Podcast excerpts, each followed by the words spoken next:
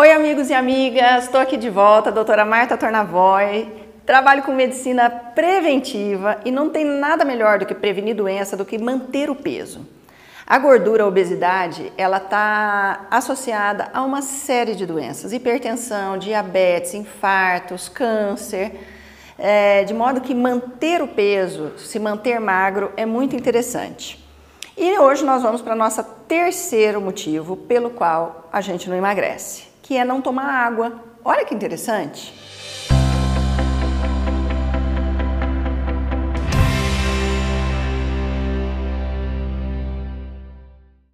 O nosso metabolismo, ele precisa de água. Nós somos 60, 70% água. Então você imagina que uma pessoa de 60 quilos precisa de pelo menos 2 litros de água. Uma pessoa de 70 quilos, 2 litros e meio, e assim vai. Quanto maior você for e mais pesado, mais água você tem que tomar.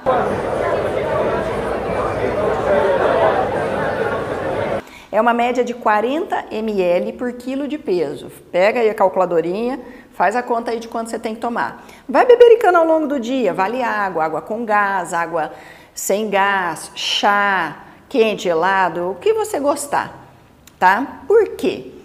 A gente é que nem uma máquina, não é? Se você deixar de colocar água no seu carro, ele não funde o motor?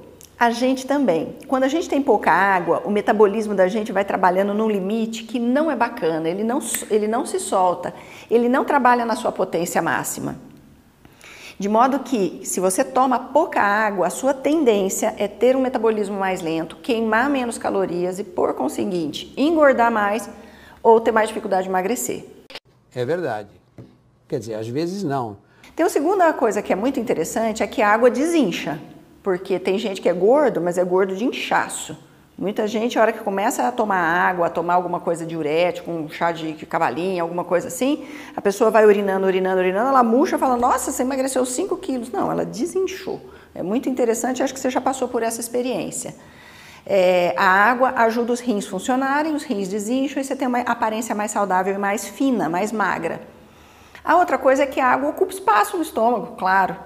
Às vezes a gente está com sede e você vai lá, né? Você, eu tô com sede. Aí você fala, não, não, eu queria era comer, sei lá, um doce, um sorvete, para poder sentir aquela, aplacar aquela sede. Aí você toma um monte de caloria, continua com sede e não tomou água. A água, geralmente, ela aplaca um pouco a fome. Você está com fome, você toma um meio litro de água, dá uma relaxada. Mais ou menos, mais ou menos. Ocupa lugar no estômago. A água só não deve ser tomada junto com a refeição. Não é bacana você tomar um meio litro de água junto com a comida. Por quê? Porque a água dissolve, dilui o suco gástrico e aí a tendência é a digestão ficar um pouquinho mais lenta, o que também não facilita o emagrecimento.